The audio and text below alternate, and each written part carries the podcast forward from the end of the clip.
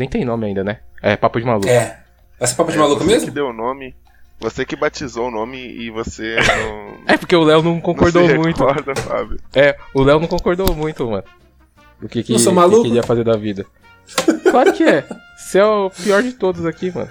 Eu sou o mais normal dessa porra. É nada. Ah, não, não, Léo. Você não Você é é, o mais maluco, normal de jeito nenhum, cara. Nem ferrando que você é o mais normal. Nem ferrando. Então, o que vocês acham? Inclusive, eu Tá acho que a bom. gente já tem a Ah. intro, porque essa dúvida toda que ficou aqui já é, já é meio que a intro. A intro do primeiro. Fechou. Contanto que ela não seja muito longa, né? Eu acho que não tem nada pior do que você começar a ouvir alguma coisa e aí ver que a galera tá enrolando, enrolando, enrolando, enrolando e não entra num assunto principal logo. Não faz sentido. É, beleza. Ó, Exato. pela minha experiência conversando com vocês, vai acontecer o seguinte: alguma hora lá na frente vai entrar algum assunto aleatório, eu tenho certeza, mano. A gente vai sair da pauta de alguma forma. Então, como é a- o milagre da edição, quando chegar essa hora eu vou saber que é pra colocar no começo. Aí eu vou, a gente só vai quando, quando chegar essa hora eu vou falar assim, aí meu nome é Fábio e vocês já sabem. Você fala, meu nome é Felipe, meu nome é Leonardo, aí eu já viro, esse daqui é o papo de maluco. Já é a introdução, entendeu? Deus, Deus, Deus vai te iluminar, cara. Deus Vai. vai, te iluminar. Vai, vai. O Fábio, o Fábio será iluminado por Deus. Isso eu tô profetizando aqui. E Primeiro turno. depois de, é, depois desse, dessa profetizada. Existe essa palavra? Profetizada? Deve existir, mas- mano. Essa profetizada que eu dei, eu vou me apresentar. Meu nome é Felipe. Meu nome é Fábio Meu nome é Léo. e esse é o Papo de Maluco.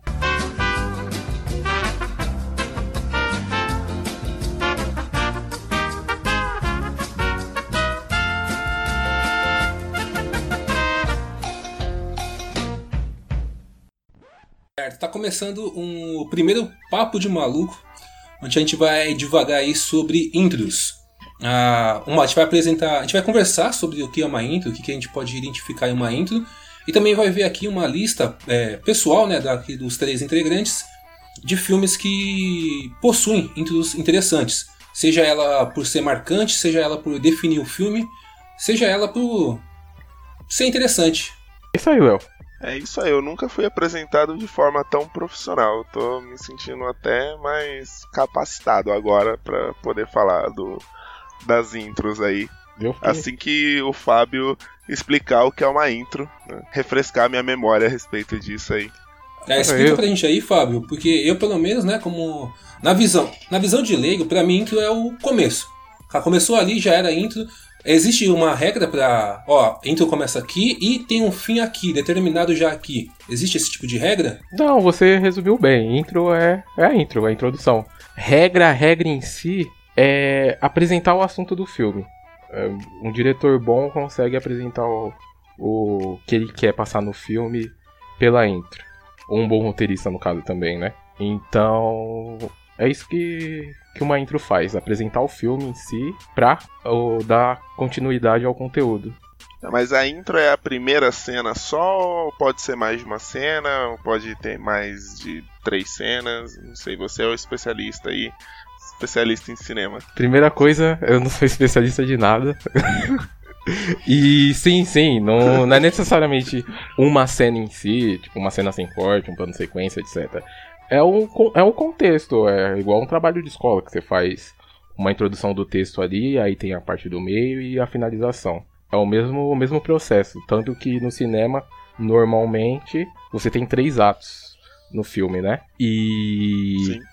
Antes do terceiro ato, Não. normalmente o pessoal fala que tem o, o epílogo ali. Que é Não. algo que normalmente al- a maioria dos diretores fazem um pequeno epílogo ali. Agora tá na moda hoje em dia, uns, de uns três anos pra cá, de, de colocar alguma cena, alguma ação, e depois entra os créditos e o nome do filme, e aí começa. Ficou.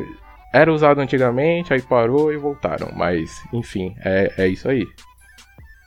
E agora eu fiquei na dúvida, a gente pode. Um epílogo é a intro. Não. Sim, sim, sim, sim. Não, Exatamente. você é burro, cara. Eu também tava pensando aqui. Epílogo é no final? Eu tô. Eu tô. Será que eu usei o termo errado? Eu acho que eu usei o termo errado, então. É o prólogo, não é? O É, epílogo é no final, porra. É o prólogo. Cadê seus estudos? E eu fui no embalo. É aí. Seus estudos é maluco, é? epílogo é no Ou final. você é idiota? E É, não, realmente, então você não é especialista em nada. Eu falei que eu não era especialista e isso vai ficar. É, o prólogo, porra. E outra coisa que também queria perguntar também, que tava imaginando aqui agora, existe algum filme que a gente pode dizer que não possui intro, que ele já foi direto pra, pra história, sabe? Tipo, não, foi direto e reto, não tem esse tipo de intro, não apresenta nada, só começa. Porque eu tava lembrando aqui, eu não posso, é, posso estar enganado, né? Porque faz tempo que eu assisti. Mas Oito Odiados, por exemplo, você tem ali uma intro? Não me recordo. É, realmente, tem, tem alguns filmes que não tem a intro. É porque a gente tá falando, quando a gente fala em intro, a gente tem já algo setado na cabeça, né? Que é, pelo menos nós três aqui, quando a gente teve a ideia de fazer o programa, a gente tá com algo setado na cabeça que, que é justamente o que eu falei.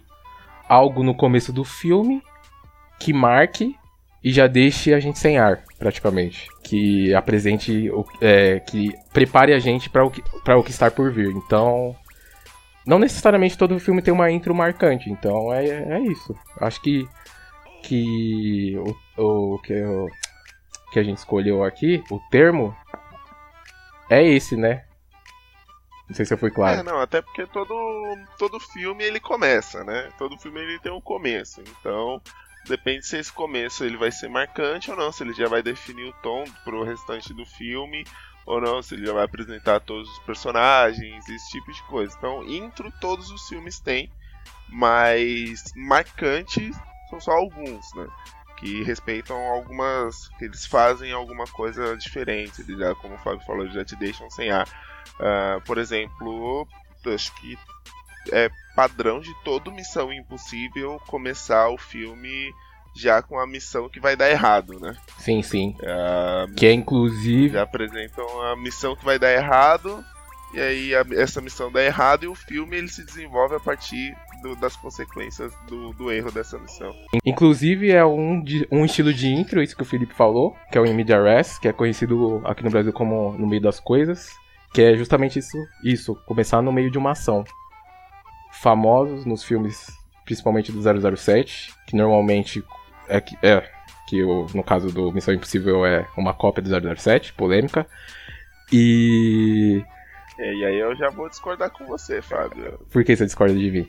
Missão Impossível é muito superior a, a 007. Não, não vou dizer superior, mas eu vou dizer diferente. É completamente diferente. Tá bom, é diferente. Se você tivesse falado superior, aí É um a gente ia entrar na discussão. É, é um, É. é um filme, Missão 007, no- tirando esses últimos, né, que eles tentaram fazer, mas uma equipezinha assim, normalmente o 007 não é um filme de equipe, é um filme de uma pessoa só, né? Um homem, uma arma e um país. É, Na verdade é que a equipe do 007 não vai pra campo. Ele sempre tem a equipe lá dele. Seja o Kay, o K, o, o Kay ou... Mas ele normalmente não depende da equipe pra fazer nada, né? Ah não, sim. Aí é a questão, né? Você copia, mas não faz igual. Mas é, é, é bem baseado, assim. Inclusive a, a introdução do filme, as intros do filme são, são chupadas do, do 007. Porque todo filme dele tem, tem isso. Eu vou falar que você discorda. Não, concordo que as intros do 007 são estabeleceram um padrão aí pra, pra história do cinema, né? Você sempre começar o uma grande cena de ação, assim, um começo, meio e fim. É basicamente um curta do 007 dentro do filme, né? Normalmente o filme, o filme ele não, não tem esse nível tão alto de ação quanto você tem na intro, né? E depois o filme ele fica uma coisa meio morna e tal.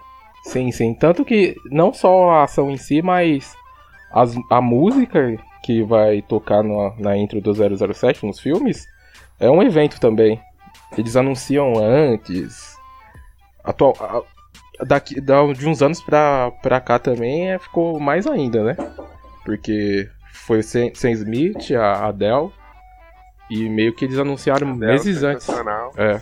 Sam Smith também. Eu gostei da música dele, enfim. Mas. Skyfall É. bem melhor do que Já teve. Já teve Beatles no, na introdução. É, Léo, tá tudo bem com você aí, cara? Tá sim. é. Tá com barulho de você Que barulho digita. é? Tá pesquisando o que, que é 007? Ó, não, aqui a Júlia não tá com as unhas cortadas. E aqui Aham. é madeira. Aí quando ela Sim. anda, ela faz. Sim. O Mas que é essa parte- 007? Mas eu, eu tava calado, pô, essa parte você pode. Jura, Léo? Não sei se vocês perceberam, mas eu fiquei quietinho. Aham. Mas, o, mas por que, que você ficou quieto? Você não tem famili- familiaridade com 007? Bom, a, sinceramente, a minha única experiência com o 007, é, inclusive, foi quando. Acho, acredito que foi que. Não sei se foi que se iniciou ou não, mas pelo menos é dessa nova. Da nova geração, que foi com Daniel Daniel, Craig. né? Que é aquela cena do parkour lá, que começa com aquela intro do parkour. Os caras. No Cassino não, Royale, né? É. É Cassino Royale, Muito essa boa. daí? Royale. É, o Então, Cassino Royale. É o meu preferido, inclusive. Foi a minha primeira experiência com 007. Sinceramente, acho que foi a única, se não me engano, porque depois eu meio que assisti esse filme e não gostei, não dei mais chance. Aham. E eu não sei, Eu realmente, tipo, de, de intro que tem uma. É, uma. Um detetive, né? Um espião, sei lá, dessa, agindo dessa forma aí, igual o 007, igual Missão Impossível. Acho que é a primeira que eu lembro, apesar de ter assistido Missão Impossível, acredito que antes, de lembrar, lembrar mesmo de uma intro dessa forma, essa que, vi- que me veio à cabeça. No momento, né? Sim, sim. E eu vou te falar que até você começou bem, porque eu. As férias, umas férias retrasadas aí, eu tava muito ocioso, aí eu resolvi fazer maratona do 007. Já tava no cinema o. O segundo, depois do Cassino Royale, vem qual? Eu esqueci? O Quantum of Solace. Quantum of Solace, com a música, se eu não me engano, da Alicia Keys, eu acho. Enfim. Tava o Quantum of Solace no cinema já, eu fiz a maratona, assisti todos. Assim, demorou uns 5 dias pra assistir todos. Que eu não assisti nem nada no intervalo dele, só descansei mesmo. E o Daniel Craig é o reboot, é o primeiro reboot, mano. Não teve reboot, tipo, veio 23. O do Daniel Craig é o, 20, é o 24 filme o Cassino Royale. E 23 filmes era contando cronologicamente a história do James Bond, mano. É impressionante, mesmo mudando de ator. Era a mesma história. E tipo, coisas que afetavam no segundo filme. É, coisas que aconteceram no segundo filme era importante lá no 15. Era algo assim. Aí no Daniel Craig que veio o, re- o reboot em si. Que o filme do Daniel Craig é o 007 começando de baixo. Mas Não. e aí, voltando pra nossa lista, porque eu acredito que a gente tem uma lista, né, e ela não é Ah. só com 007 e Missão Impossível. Eu poderia de- falar de todas as o- intros do 007, tranquilo. Ô, mas antes de. Eu tô vendo aqui começar tem a Tina lista, Turner no, na- nas, nas aberturas do, do 007. Te falar uma coisa, uma dúvida que eu tenho também. É, no caso, acredito que intro, por ser algo marcante em filmes, devem ter diretores especialistas só nisso, né? Tipo, diretores que inclusive são marcados só por isso. No mínimo deve ter, né? Porque não é possível que. Ah, o famoso Snyder, que todo mundo ama, de paixão. Ele tem a, a assinatura dele nas intros, velho. Eu acho que você pode até du- duvidar dos filmes dele. Mas a- as intros dele sensacionais. Eu não lembro de nenhuma Todas ruim. as intros do Snyder são excelentes, assim. é, inclusive na nossa lista aí tem o tem um filminho dele, tem o Watchman, que a gente vai falar daqui a pouquinho sobre a intro do Watchman. Mas dando uma pincelada em outras assim, meu, você tem ali do do Batman vs Superman, por exemplo, é- a intro, filme, né, como um todo pode até ser ruim, mas a, ou mal compreendido, desculpa, Fá- Fábio. É mal compreendido, isso aí. Mas a intro do filme é muito boa, assim, sabe? Você está mostrando um mundo com. Você já. Você recapitula os eventos do. Do. Do Homem de Aço, né? Do final do Homem de Aço ali naquela visão Outra visão, né? mais humana, que é a do Bruce. Sim. E aí depois você vê o, o Superman, ele né, tendo consequências pelos atos dele, que é uma coisa que meio que até então a gente não tinha visto no, com um herói tão grande assim, né? Tipo, é normal você ver, sei lá, o Homem-Aranha sendo processado, mas o Superman não, né? É, não em filmes, Ou né? qualquer herói da DC. É, não em filmes. Porque em filme- herói da, da DC. É, é porque em Ah, filmes tipo, Os eu. heróis da DC normalmente são, são deuses, né? São, são representações de deuses. Sim. Então eles não, não sofrem muitas consequências pelos atos deles. Nem o personagem que é humano, que é o Batman. E. O, isso é uma característica maior de personagens da Marvel. E aí você pega o, um diretor que coloca isso logo na, na abertura do filme. Então é sensacional. Sim, que era o que tava faltando no Homem de Aço, que teve muita crítica, né? Que ele destruiu a porra toda de Metrópolis e no final dá um beijo na luz. Não que eu não faria isso com a Amy Adams, mas, pô, tem- tinha que ter uma sensibilidade não ali. faria isso na meada, né? É, tinha que ter uma sensibilidade ali. Mas a, a intro realmente é sensacional. O próprio Liga da Justiça também, que é do Snyder. E polêmica também, né? A gente viu um negócio todo cortado no cinema, todo misturado. Tem o Joss Whedon também no meio. Mas a intro, sem ser o bigode, a boca inchada do Superman lá falando com as crianças, eu acho até aquela cena boa, dessa daí do que o Joss Whedon fez, com ele falando com as crianças. Só que foi estragado pelo CGI pra mim, mano. Ali, a boca dele ali. No cinema eu já achei meio esquisito. Não sei pra vocês. Sim. Não, eu fiquei, eu achei esquisito. Eu gostei da cena, eu achei ela muito boa, porque, de novo, né? Mostra o, o que é ser o super-homem. Sim, ele, ele contata ali com o É- pessoal, né? Sim, é ele, tipo, ele parar pra falar com, com duas crianças, sendo que ele é um deus alienígena, né? Ele não precisava Sim, parar ali. Exato. Mas ele, ele para e conversa com elas e tal. Então, a cena ela, em si ela poderia ser muito boa. Tipo, seria uma excelente adição do, do Whedon no filme, mas, né, infelizmente o CGI estragou completamente. E aí E você, Léo, você achou, Léo? não deu.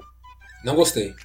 Não gostou? É isso aí. É, gosto de conciso assim. não gost- mas você não gostou nem da, você não gostou nem da ideia da, da- dessa abertura, Léo? Eu assisti a abertura da Liga da Justiça e pra mim, tipo. Ah, a consequência de não ter mais esse Deus entre nós. Não, calma É aí. que tipo- A gente tá falando da primeiro da cena do celular. Depois a gente fala da cena da intro verdadeira, que essa é a intro do Snyder. Fala da cena do celular dele conversando com as criancinhas. Não, não me recordo, só recordo daquela parte da intro do, da Liga da Justiça que eu, tenho, que eu me recordo, que é ela mostrando as consequências de não ter mais o Superman, né? Mostra lá Ah, o beleza. povo desolado, o túmulo dele, a mãe dele Sim. perdendo o sítio lá. Então, vamos falar dessa cena aí, então. Já pulando pra essa, que essa era a próxima que eu já ia falar, que é do Snyder, né? É, eu achei sensacional. Por mais que eu sei que tem um corte ali, eu digo que tem um corte porque toda a intro do Snyder ele deixa tocar a música inteira. E nessa intro em específica, a música para na metade e nem chega no refrão da música. Então é algo que não é do estilo dele. Então com certeza teve um corte ali, como ele saiu do filme. Vergonhoso, Warner. É. Vergonhoso. A Warner, na minha opinião, a Warner no total, tirando a parte de animações, é vergonha, vergonhosa. Tipo, não- eles não têm é, pé, pé firme no chão, sabe? Tipo, eles fazem o que, ah, deu ruim. Então tá, vamos. Cancela, cancela. Não deu dinheiro, cancela. Não, não vamos nos planejar, não vamos ver o que que pode ser feito aqui pra realmente ingressar algo. Ah, porque ele vai Sim, ter aí agora tão- o Shazam e o Aquaman. Pra que, eu vou assistir esses filmes que eu- se eu sei que não vai ter continuação, se não vai ter. Se, a- se o plano que era estender, né? Não vai ocorrer. É um filme aleatório, tipo, é uma sessão da tarde. Você vai assistir ali, acabou, já era, volta pra casa. E atualmente, é, pela, pelo tipo de cenário que a Marvel criou, esse tipo, esse tipo de filme de herói, na minha opinião, não compensa. A não ser que sejam histórias já é, pré-fixadas, sabe? Por exemplo, ah, vamos supor que. Você já leu o, Legado de Júpiter? Não. Não? Não. Deixa eu ver. É, Kick-Ass, por exemplo. Kick-Ass é uma história fechada. Pode ser estendido né, pelos outros filmes, mas é ali dois. É dois filmes, a HQ, né? Se fosse levar HQ, poderia ir pra frente, mas os dois filmes já te deixam a ideia de tipo, ó, vai acontecer isso, esse filme vai acabar aqui e acabou. Se não tiver mais, não importa. Não é que nem, por exemplo, agora que a gente tá. Filme de herói da DC. Eu quero ter uma continuação do Aquaman, eu quero saber quais são as consequências de, do Aquaman, do Batman e do Superman convivendo na mesma. no mesmo ambiente, na mesma terra, sabe? Igual a Marvel fez com o MCU. Agora não, eles vão cancelar de novo, eles vão frustrar as nossas expectativas e. Mano, Por isso que eu não tô botando com- fé na. Se for pra. Léo pistolou aí contra a Warner. Vai ser processado, hein, não? Não pode falar mal deles assim. Então, se for pra recomeçar e fazer tudo certinho, eu não, não me importo, não. Eu só acho que a DC não tinha que focar mais em um universo, não. Tinha que fazer filme aleatório mesmo. Ela se dava bem assim antes. Tanto que os Mas filmes dela são mais icônicos do que os da Marvel. Sinceramente, eu acho que eles que vão, vão durar mais. Com exceção do, de algumas exceções da Marvel, tem alguns filmes que, que realmente vão ficar pra história, mas a DC fez isso antes com filmes mais contidos nele só, entendeu? E os outros filmes que- eu me lembro assim que são marcantes da Marvel dependem de outros. E quando eu falo que depende de outros é no sentido de contexto. Exemplo, Guerra Infinita. Guerra Infinita não funcionaria sozinho. Ele tem um contexto de 10 anos de Marvel. Mas é Não, um mas- filme sensacional. Mas É a Guerra conclusão do projeto. Criado... Guerra Infinita foi criado com essa ideia de não ser independente. de Não, é- não, um- é isso. Uma, uma realização de um projeto todo de anos.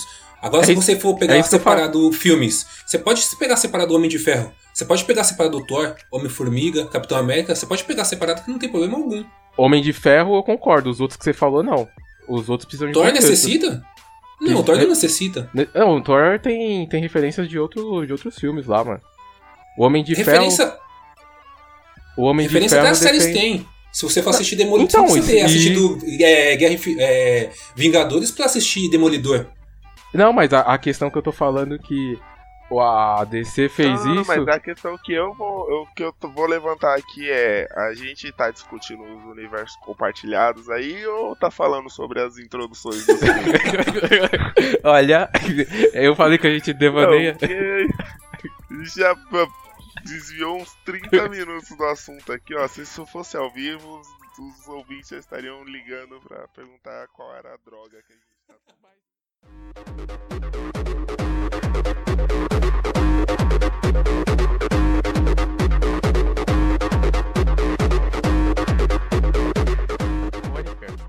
Nosso querido Léo tem boas lembranças, ele pode começar falando. A intro de Blade, senhor Leonardo. É, Boa, boa, apesar de não fazer sentido, mas é muito boa. por que não faz sentido? Eu até sei o que ele vai falar. É. Ah, não, mano. Por que, que ele- a mina ia se dar o trabalho de provocar o Blade e levar o, o cara lá pra boate? Ela provocou o aquela Blade. Orgia de, de, de, aquela orgia de, de, de suga de assassinatos. E sendo que tinha sangue de graça no, no cano da boate lá, mano. Mas- Era só ela ficar lá e abrir a boca. Mas desde tempos a gente vê que a cultura, né, pelo menos o que foi estabelecido na, numa, do vampiro, é que ele seduz a presa. Ele sempre vai seduzir a presa pra aproveitar o sangue dela. Não é porque, ah, eu tenho sangue de graça. Lógico que tem, um monte de lugar que teria sangue de graça. Mas ele, a cultura do vampiro mesmo é seduzir a presa pra abater ela. É igual um gato caçando. O gato não, ele pode estar com a barriga cheia, mas ele vai caçar e matar. Então, É, é um- aí a, a intro pra nós, Léo. E a, e a questão também, só, só reforçando aí o, o ponto do Léo, sangue fresco, né, fi? Você vai pegar uma carne fresca ali. Sabe qual que era a validade ali do sangue que tava no cano? Então, você também não. Aí a gente vai. Como que a gente vai resolver isso? Ninguém sabe, e agora? Não é indo naquela boate, com Mas, certeza. mas eu vou te falar, te garanto que o sangue que tá dentro do cara é mais fresco do que nos canos. Não tem um intermédio ali, não. Se a pessoa não for um sangue ruim, Enfim, Léo, agora nos ilumine a sua boa lembrança com essa cena. O Léo Rapaz. Você tem uma belíssima caso- história. Eu me emocionei a primeira vez que eu vi. Aqui no caso a gente tá conversando primeiro sobre Blade 1, né? No caso, é a cena do Blade 1. E antes de não contar minha história, né? Eu acredito que seja, eu acho impactante aquela cena, porque ela mostra bastante do que. do, do tipo de herói que vai nos apresentar, sabe? Ah, apenas ah, antes de concluir, voltando lá. É, eu, quando era moleque, eu tinha bastante costume de alugar VHS de terror. Na família eu era o único que alugava VHS de terror, sempre tava eu lá. E toda sexta-feira. é, né, pra, pra, pra poder entregar na segunda. Tinha mais tempo. e tinha tempo de rebobinar também. Ah, então, daí cheguei, aluguei normal. seguindo o protocolo de filmes de terror. Esperei escurecer, né? Acho que é um protocolo que muitas pessoas deveriam adotar para pegar mais o, o- a vibe, né, de um filme de terror. Espero escurecer. Lá é o mestre da imersão. É, tem que ser assim, cara. Você faz com, Ah. com pornô também? Só pra situar. Não. Porno- putaria a qualquer hora, mano. Não tem ideia. É, em público e dane-se, né? Daí cheguei na. Me preparei pra assistir. Eu já tava meio que. prepa- Eu já era acostumado a pegar filmes de terror e, e me preparar pra assistir coisa nojenta, sabe? É, eu A gente ainda tá bastante- falando de pornô? Não, aí isso aí eu, eu tinha uns 9 anos, 8, 9 anos, não tava. Ah, tá. Não tinha internet ainda, nem a discada. Chegou, né? Pá, peguei, ah, coloquei pra assistir, me preparei pra ver, pra ver uma espécie de face da morte, um Fred Krueger. E de repente começou aquele. Aquela, aquele filme foda, mano. Foda. Nem sabia que era filme de super-herói. tá ligado? Aí ah, chegou a. E no eu acho muito foda essa intro, porque é aquele tipo de intro que fala.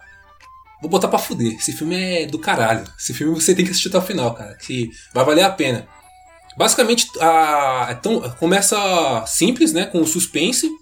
Depois te envolve um pouco com uma. com a energia lá da música eletrônica, balada batendo e tudo mais. Te apre... É clubbers dos anos 90, né? Nossa, cara, essas músicas dos anos 90 você pirava, mano. Mesmo sendo moleque, sendo criança, você já batia a nave fácil com elas. Repleto de, É. de- aquele ambiente repleto de, de, de substâncias nocivas à saúde, repleto de drogas. Era vampiro é que cheirando é- é- cocaína é- com sangue, né? E o pior é que o, a cena já te prepara pra falar, ó, tem, tá, tá errado, tudo que tá aqui tá errado. Porque o, o cara, ele tá completamente deslocado. Não é tipo um nerd que foi pra uma balada, pra, um- pra uma micareta, sabe? Tipo, é, uma- é outro tipo de sensação de deslocamento do cara. E você percebe que vai dando merda.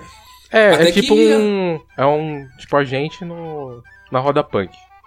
Eu acho que fica bem destacado. Não, o Felipe tá Eu familiarizado. não ficaria destacado não, porque eu já fui punk, entendeu? Já participei Mas, de roda punk. mas hoje você é civil. Já, Você anda de polo. já pichei, já pichei anarquia no- nos muros. Sim. Eu sou uma pessoa... Mas hoje você é civil, anda de polo. Se você for com essa roupinha lá, você vai se destacar, pô. Vai ficar meio assim. Era isso ou já ter batido as botas, né? A gente, ou a gente prefere sobreviver. Mas, cara, você fuma. Ao contrário do, do carinha do, do, do- da presa do Blade. Ele sobrevive ou ele é, ele é morto lá? Ele sobrevive. E é interessante você pegar esse tipo de. Porque, pelo menos pra mim, foi. O que acontece? Você não tá muito familiarizado com o protagonista. É, na, pelo menos na época, né? E do que eu tinha acesso. Não E tava muito só, familiarizado e só, com. um, só um detalhe, Léo. Só um detalhe.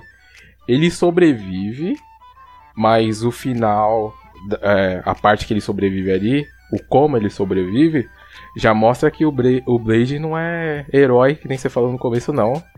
Eu reforço a minha teoria que ele é um anti-herói.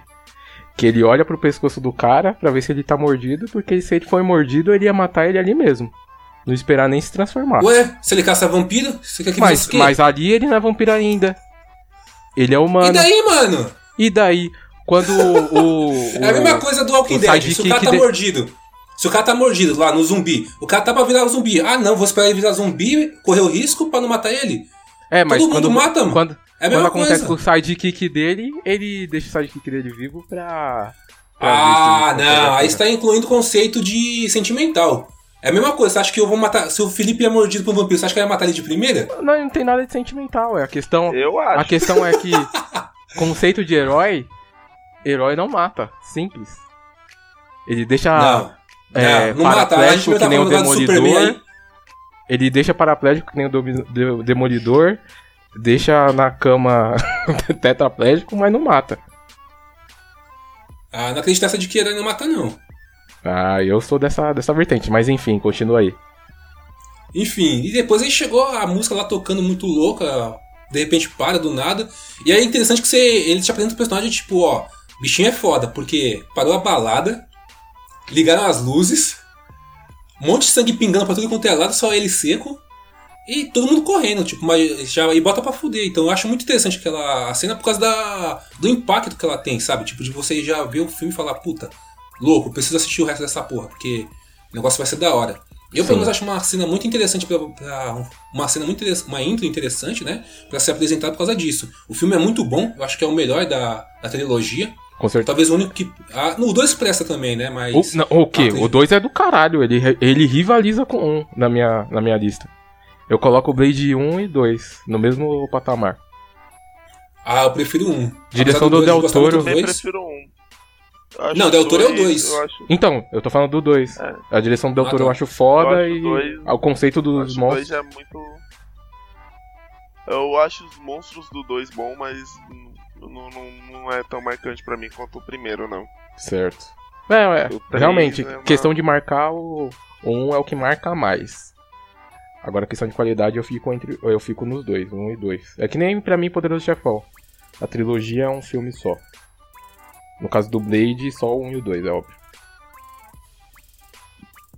E é isso aí, tipo, acho que eu me estendi até bastante, né? Então, mas Blade eu acho que qualquer um que tenha assistido a primeira vez, se não tá preparado, vai impactar aquela cena, certeza.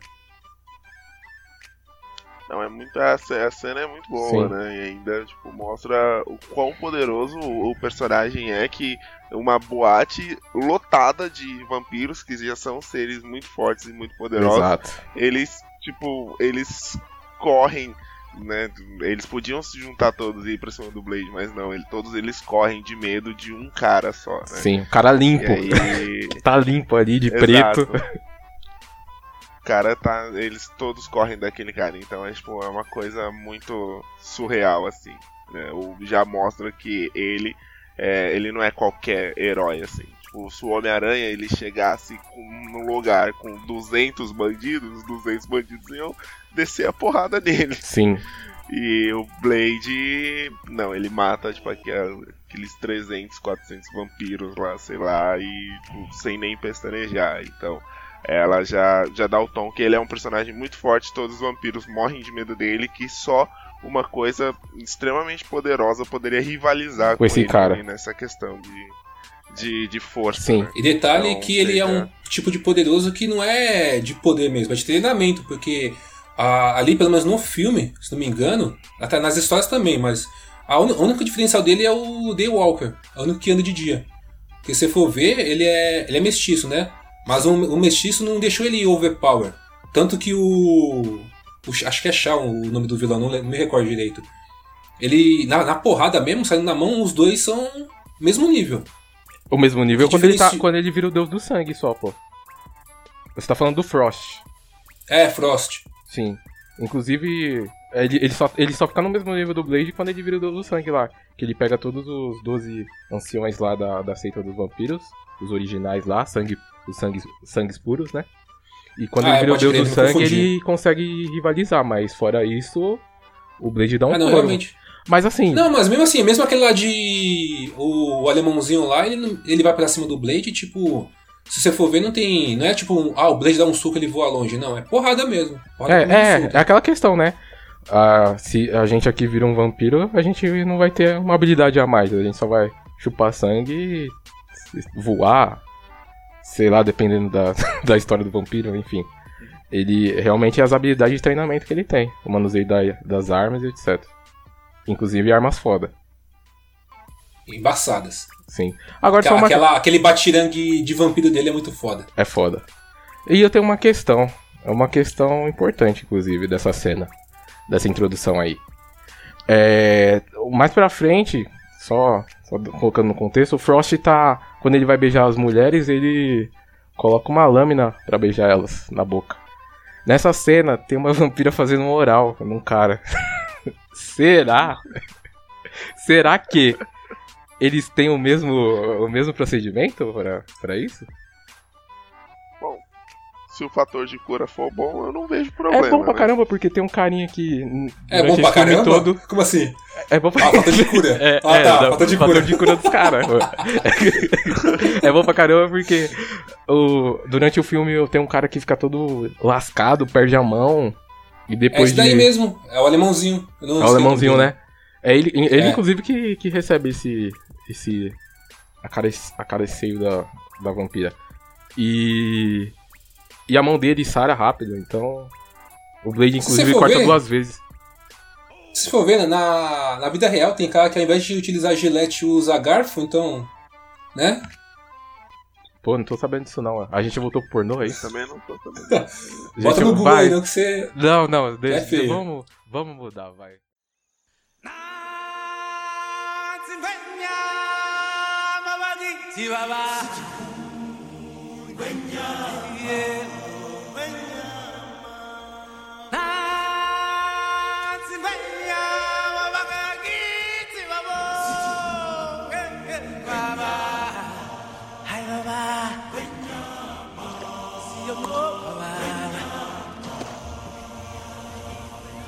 Vamos, vamos pra algo, algo family friendly agora?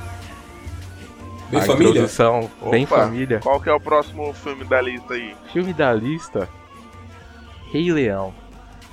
A introdução de Rei Leão que aquece nossos corações. Cê é louco, tô até arrepiado aqui. É, Só eu acho que dos do três, né? Rei, ah, Eu sei que o Léo é, é maluco. Você também, né, Felipe? Não, não sei bem essa, a sua interação com o Rei Leão. Não, o Rei Leão rivaliza com Toy Story pelo lugar no meu coração de melhor animação da Disney de todos os Sim, tempos. só pra colocar no contexto, o Rei Leão é desde a sua infância, correto? Você tem a mesma idade que eu, é de 91. Sim. É, então foi, você assistiu na infância também. E o Toy Story, você fala o. O primeiro. Primeiro, claro. Você tinha quantos anos? Sim. Cara, eu assisti. Toy Story assim, é- Saiu pra VHS, eu não, não sei. Toy Story é de 90 e- Mas foi na Toy Story é de 96, eu acho. 96, não sei, 94, por aí. Não, 94 é vida de inseto. Foi Ó, o primeiro que eles fizeram. O primeiro Toy Story é de 95. Então você tinha. 95? 95. E você assistiu quando você tinha uns 7 anos, né? Por aí.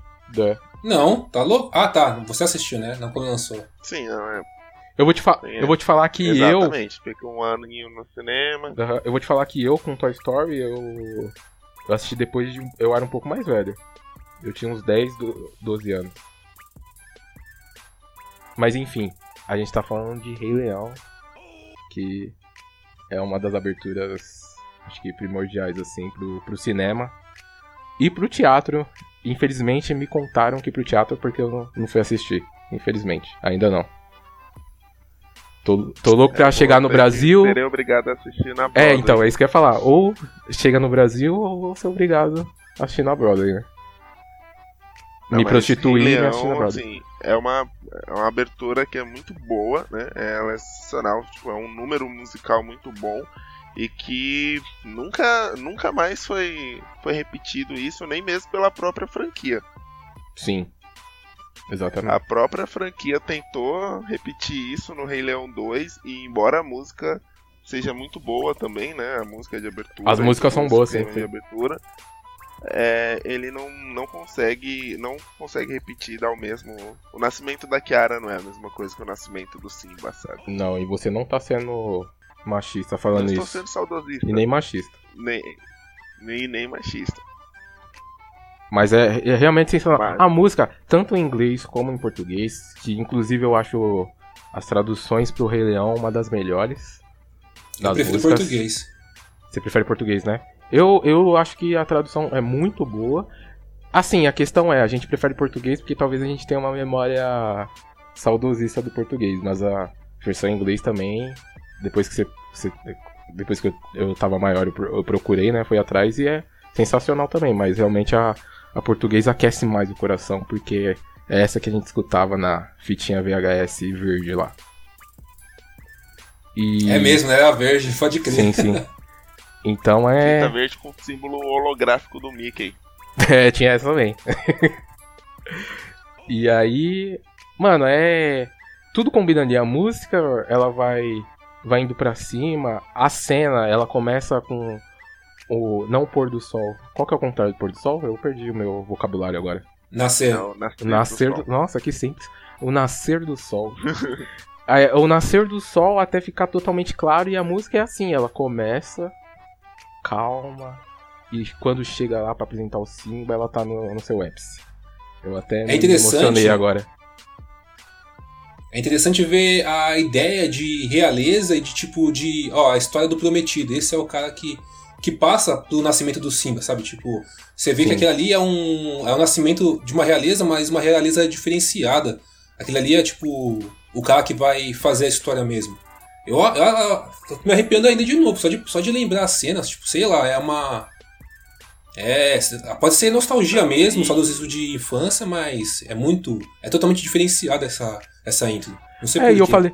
É, eu falei assim, saudo. A intro é muito boa ainda por para estabelecer o, o- a hegemonia política do Mufasa, entendeu? Porque você vê aí, ó, que você tem animais de direita, animais de esquerda, todos ali, ó, unidos sob a monarquia benevolente do Mufasa. Você tem os animais que são comidos, os animais que comem Sim. e todos lá Fazendo reverência. ajoelhando, fazendo reverência Se preparando, pro, pro Mufasa. já prontos pra ditadura do tirando- Scar.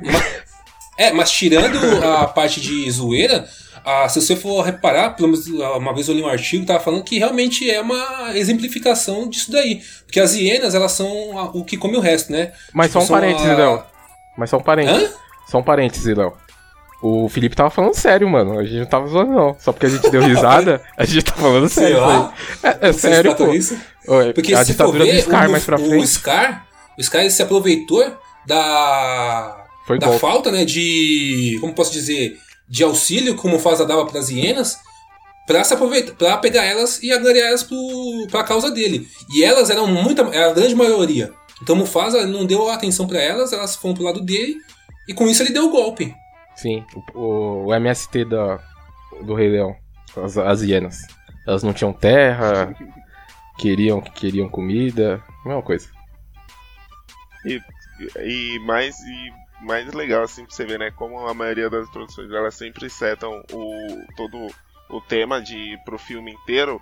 Você vê, né, nessa introdução, todos, absolutamente todos os animais do reino comparecendo no, no- né, na apresentação do Simba, exceto o Scar, que é o único que não se curva, né, diante o Sim. Mufasa. Ele já não se curva pro Mufasa, ele não vai se curvar diante o sobrinho dele que ele tipo, detesta. Exatamente. Então, assim, você já tem tudo isso apresentado ali de forma disfarçada, né? No- durante, sei lá, 5 ou 6 minutos de filme você já, já sabe quem são todos os personagens, já tem toda a personalidade deles traçada. Uhum, Longa vida ao rei. Longa vida ao rei. Longa vida ao rei. E, e mais uma vez, a música é. te coloca nesse contexto. Além da imagem, tem a música também, né? Pra ajudar a esse contexto aí. Sim, não, é, é muito bom, tanto é que eles revisitam essa cena, né, no, no Rei Leão 3, Hakuna Matata. Uhum. Também durante a abertura, só que ali eles voltam daquele ponto pra trás pra mostrar a história do Timão e Pumba, o que é uma coisa legal também que eles Sim, eu acho muito foda. falando aí de intro, Aham. é muito legal essa, essa quebra da quarta parede que eles usam e deles voltarem, né, utilizarem a abertura do Rei Leão pra dar a abertura pro filme deles que não tem o Rei Leão, né? Sim, É só o Timão e Pumba. exatamente, muito bom. É isso, né? Rei Leão, no coração de todos. Até hoje eu te confesso que eu não conheci ninguém que não goste de Rei Leão. Ou do primeiro filme, pelo menos. Os outros dois dá até pra conversar, mas o primeiro acho difícil alguém não gostar. Nunca não conheci essa pessoa e prefiro não conhecer, talvez. Não, não gosta de Rei Leão, ela tá morta por dentro, essa é a verdade. O Felipe ganhando inimizade já.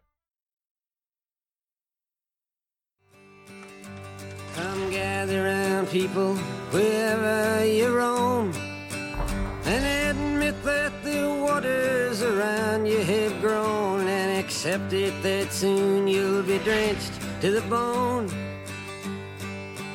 If your time to you is worth saving, then you better start swimming or you'll sink like a stone. Or the times they are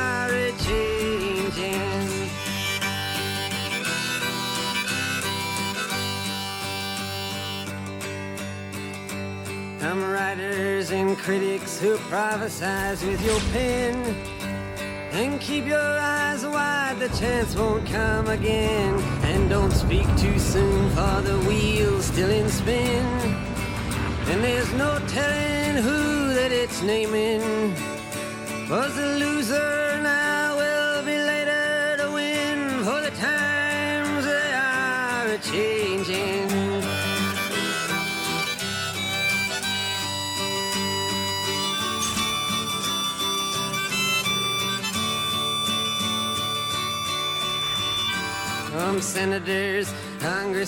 Agora, o the próximo da lista, senhores. Don't stand in A gente the teve uma conversa sobre Snyder, conhecido por alguns jovens como Snydeus, Snai Deus, Snai God. Sny God. Se você é fora do É Brasil, isso aí, gente.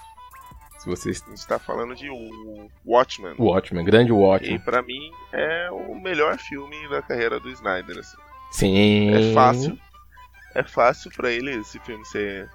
né, Porque o, mate- o material ele que ele um- usou, né? Você diz?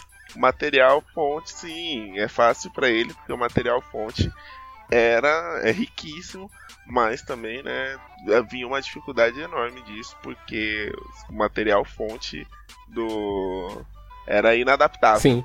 É, Então, é, Apesar de muito bom, era é a inadaptável. conversa que o pessoal teve quando foi fazer um filme do Senhor dos Anéis. Simplesmente não dava. Tanto que eles separaram um filme pra cada livro, mas. O Watchmen é. Acho que a HBO vai fazer um bom trabalho aí com a série. Tô, tô um pouco empolgado, confesso. Porque realmente o Watchmen tinha que ser minuciado assim em vários episódios. Pra dar aquele gostinho. Apesar que, como você disse, também eu concordo plenamente que é um filme sensacional.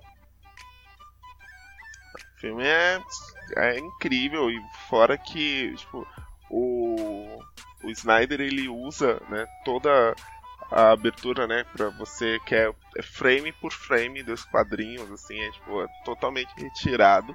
Ele já tinha feito isso com 300, mas parece que a técnica dele, tipo, tinha melhorado 300% no Watchmen, porque Sim. é o quadrinho vivo, assim, se você pudesse fazer, inventar uma máquina, que você colocasse a revista Uhum. de um lado e do outro lado a- as imagens ganhassem vida, parece até que você colocou a- o quadrinho dentro daquele daquele armário mágico do menino Sim. lá do- dos filmes da sessão da tarde. E vou- aí você gira a chave, quando abre tá lá o filme do Snyder. Sim. Mas o você falando. dessa, Ah, pode falar. dessa intro, o incrível dessa intro que a gente pode colocar aqui é que a, ela conceitualiza você sobre o filme em apenas alguns minutos.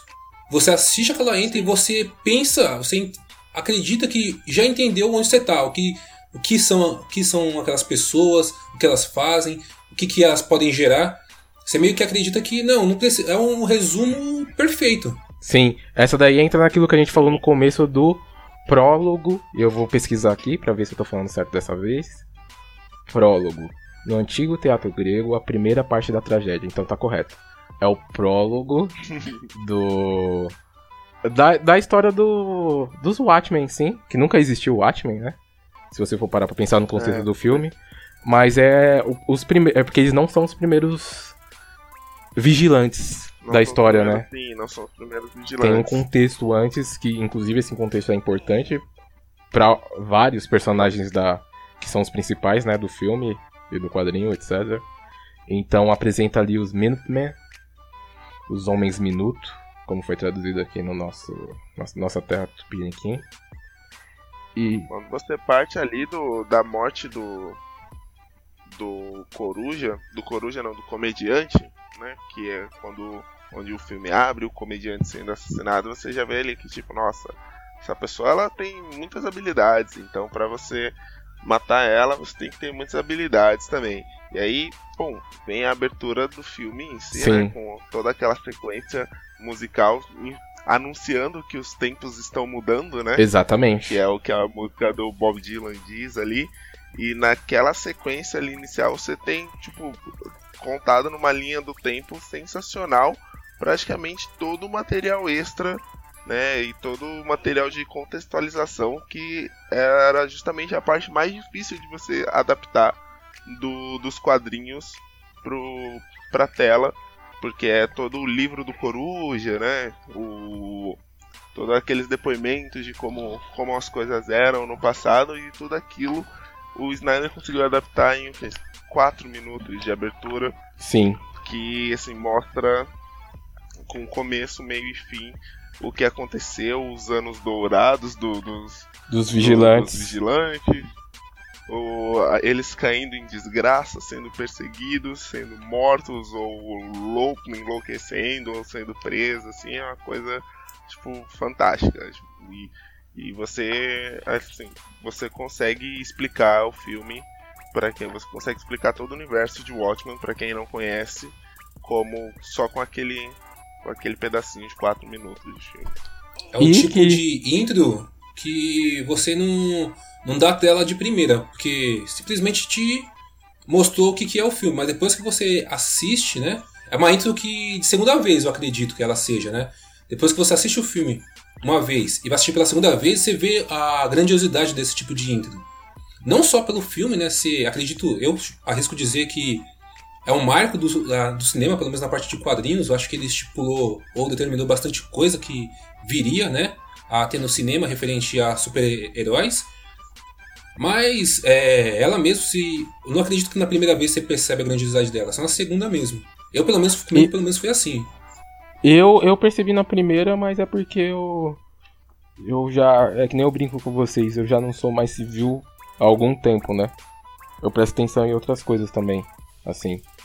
Então, de primeira, assim, eu já tinha me ligado que tinha um negócio muito, muito foda ali, me, me impactou. Realmente essa cena me, me impactou ali e eu consegui saber por que, que ela me impactou. O contexto que ela fez ali foi foda. E eu sou do, do, do pessoal que primeiro assistiu o filme e depois leu o quadrinho. Inclusive eu comprei o quadrinho praticamente em seguida do que eu assisti o filme, porque eu falei, esse material deve ser muito foda. Não, olha, e assim, é uma intro com tantas camadas, com tantos, tantas referências, tantos easter eggs, tem easter- é, referência até ao Batman, né? Sim, sim, é muito, Nessa é muito bom. Então, é é o Batman, o assassinato do, do JFK, sabe? Sim, sim. É uma coisa. Eles cobrem vários vários momentos da, da história recente humana nesse universo paralelo que é o universo do, dos Watchmen, dos Sim. vigilantes. E fora que a música é maravilhosa, né? Do Bob Dylan. É sensacional, velho. Combina muito com a introdução. Essa música aí já tá na minha playlist da Bad, já no, no Spotify. Sim, eu tenho. A minha não chama Bad, a minha chama Contemplativas, minha playlist. Também tá na minha. Contemplativo. É um excelente nome pra você ficar triste. Sim. Mas é isso mesmo. Você você fica- você chora de monóculo. É muito, é muito bom. E é sensacional, velho. Você tem, você tem a música, Léo, não, não mexeu com você também? Não. Não. Então sem Não. coração. Nem sei porque você, você gostou de Rei Leão, né? Só pra deixar claro aqui. Você ficou claro. Eu acho que eu sou um cara que, sei lá, parece que. Apesar de gostar muito de música, inclusive tem. Mas eu acho que. ah, o motivo daquela música que começa a me tocar. Tem muita, tem muita música boa em filme e tudo mais. Mas, tipo, falar que aquela música intro, nossa, né? me tocou. Uhum. Não só em intro, mas se você for ver, tem muita. Eu sou, eu sou um cara que assiste bastante anime. E Certo. tem muita música de opening de anime que me toca devido ao. A música não tem nada a ver, não é sentimental nem nada. Mas me toca devido ao motivo da, do que tá aparecendo ali na tela, do motivo de, de ser ela, entendeu? Que nem tem Entendi. aquela. Não sei se talvez alguns ouvintes vão saber. Tem a Flow, do Naruto. E, tipo, é uma- não é uma música triste, é uma música, de certa forma, até uma batida rápida, animada. Só que. E toca na intro. Eu quando escu- Toca na. Isso, é o opening, é a intro. E Aham. eu sinto uma, um pesar de tristeza na, naquela música. Mas é mais por causa do, do motivo dela estar ali, né? Eu prefiro a game da Yui. A Game também é triste, eu acho triste aquela música. Essa também tá na minha playlist da Bad. Pô, sensacional vocês, hein? Eu não sou muito do anime, mas. Enfim.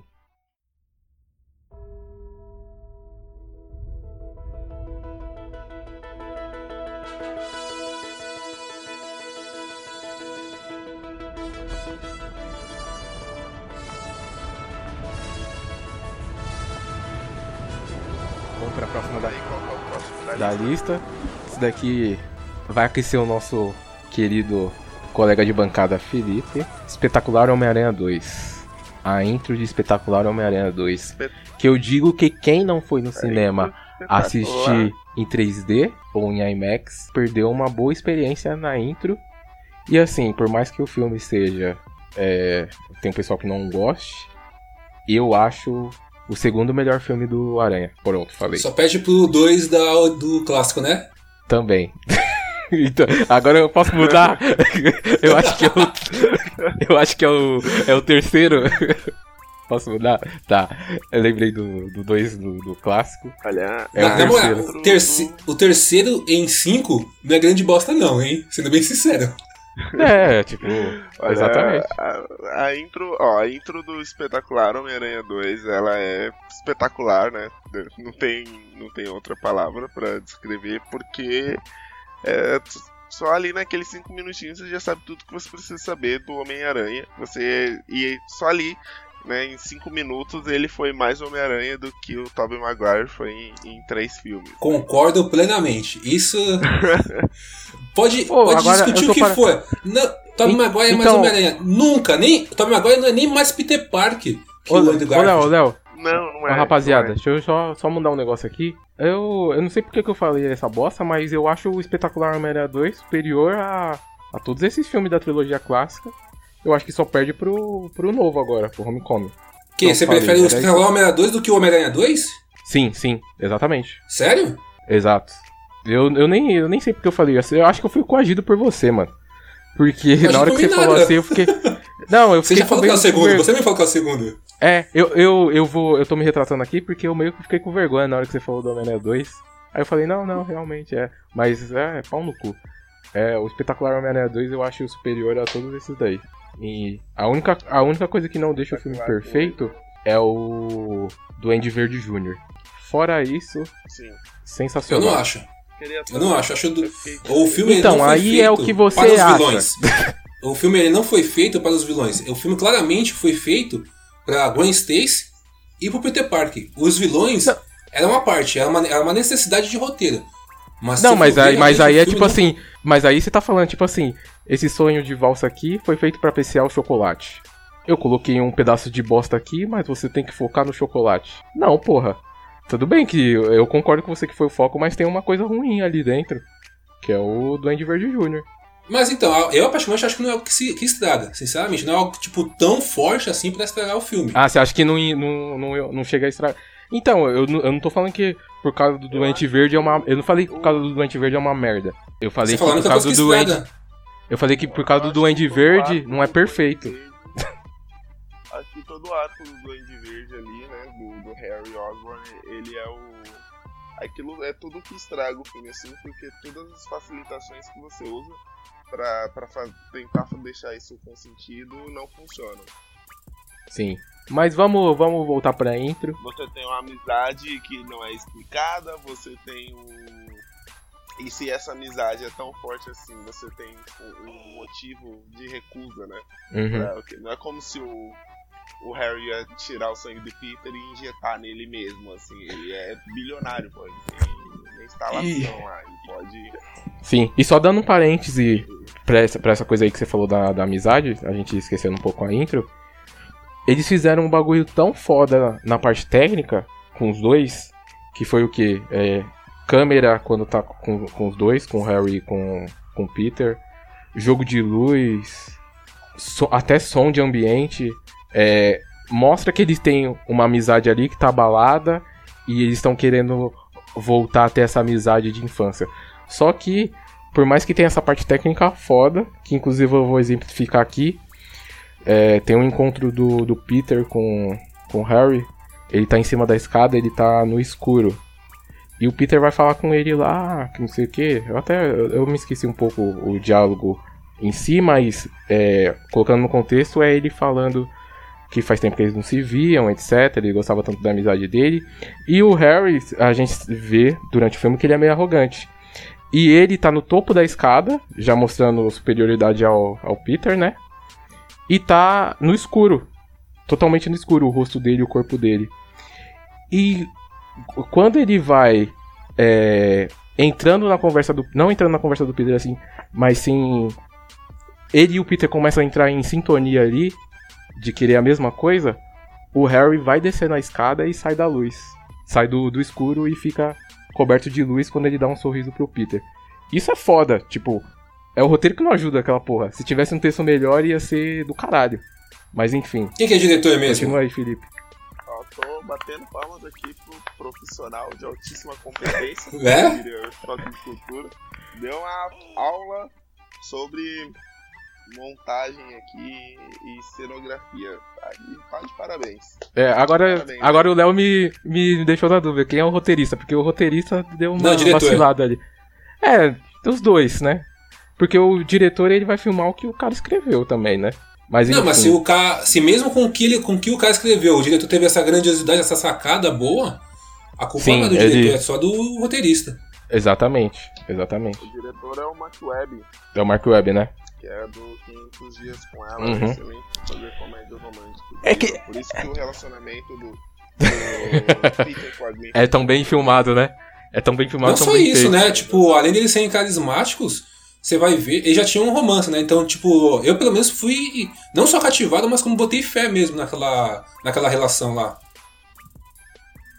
Assim como eu boto fé nas suas relações, Léo. Assim como eu boto fé nas suas relações. Ironia.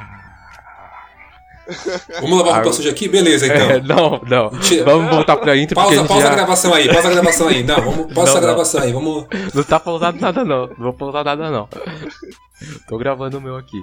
É, Se você quiser pausar o seu aí. curiosidade sobre o É. Homem-Aranha 2 é que você tem o- você teve cenas gravadas da introdução da Mary Jane no filme que não foram usadas e tipo é isso não foram usadas e nunca mais foram usadas Ainda bem. E nunca mais falaram da Mary Jane em filme, né, mano? Porque no, no Homecoming agora também. Ah, tem uma menina lá que a, a a Zendaya lá faz, que até chama de MJ, né? Só que não é a. Parece que não é a Mary Jane. Então, eu não sou o maior fã de Homem-Aranha, mas eu sinceramente acho que a Mary Jane é um pé no saco. Um pé no saco, mano. Então, mas dependendo do seu fetiche é bom. Fetiche, tipo. Já viu aqueles, de- aqueles vídeos de, sal- de salto alto? enfim, vai. mas ó tô o meu amigo Google ele tá me falando ele não tá me falando o, o roteirista Uhum. desculpa aí amigos Ah, mas. Vou ajudar vocês mais. E outra curiosidade é que o, o esse filme ele tá cheio de, de gente assim que tipo daquele que seria pontos pra você expandir o universo do Homem-Aranha totalmente desaproveitados. Você tem a Gata Negra e você tem o Alistair Smite no, no filme também, sabe? Além do Electro e do Duende Verde. É, depois do MCU, né? Todo mundo quis, quis fazer isso, né, mano? Eu acho que às vezes estraga. Aí você tem um.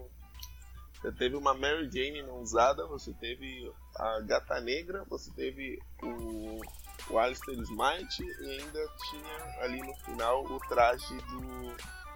Tinha um simbionte, se eu não me engano. Pô? Você fala no final do filme, né? do- Tinha o Falcão, o não tinha? O Abutre, é. O Falcão.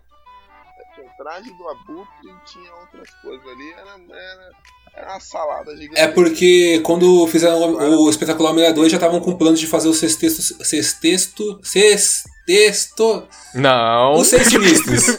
Não. não, não é isso não. É isso aí, Léo. Beleza. Todo mundo É, esses caras aí. Entendeu, esses, né? seis, esses seis que são sinistros. É, os seis sinistros. O Sexteto Sinistro. Isso. Esse era o plano. É, sim, sim. É, aquele negócio de fazer o universo. Todo mundo quer ter o seu universo, né, agora. É foda. Todo mundo quer ter seu universo compartilhado. Até o Drácula tentou aí, ó. É o que dá dinheiro, mano. É o que dá dinheiro Então, mas- e eu também acho interessante. Agora, voltando pra intro do Homem-Aranha 2, fala aí, ó, continua aí, Felipe. O que que essa intro tem de tão foda assim? A intro do espetacular Homem-Aranha 2 é muito boa porque você já tem todo, todos os elementos que fazem do Homem-Aranha o que ele é. Você tem ele atrasado né, para a própria formatura.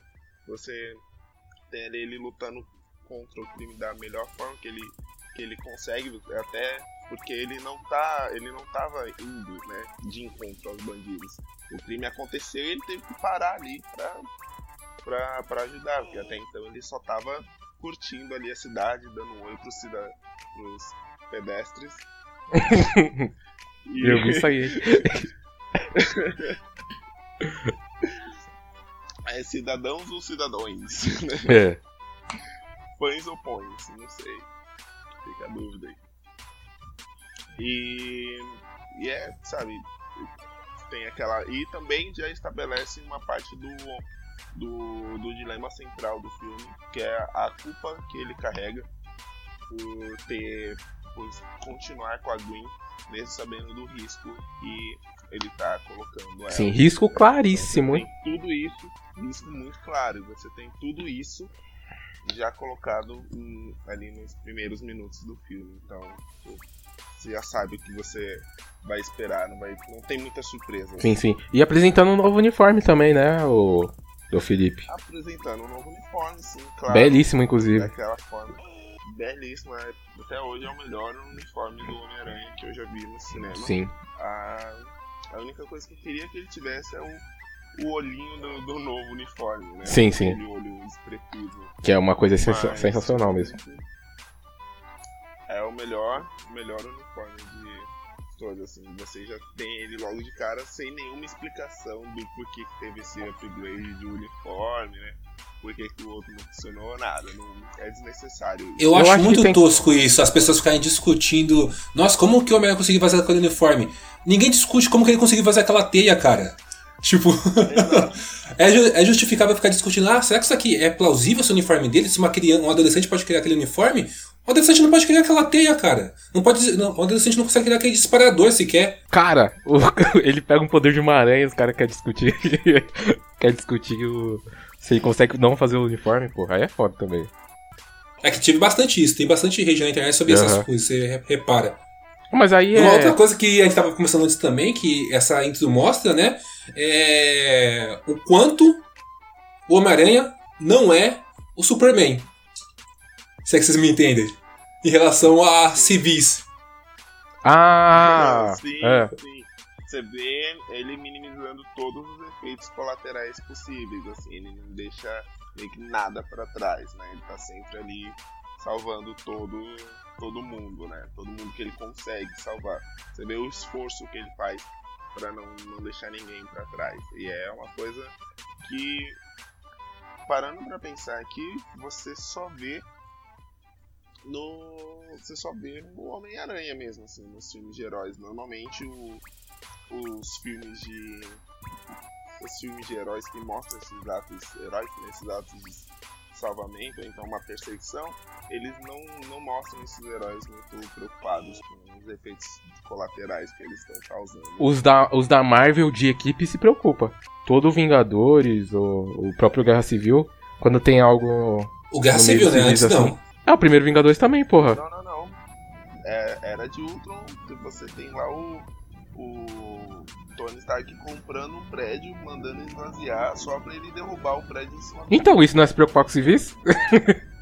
Não, tô, tô falando contra o Red, Ah, tá. Entendi. Eu pensei que era contra mim. Que era só no, no Guerra, no Guerra Não, Todos. o- era Não, de- seu. tem. Não, Todos os- o, todos os Tony Stark todos. ele luta com o Hulk no meio de uma metrópole.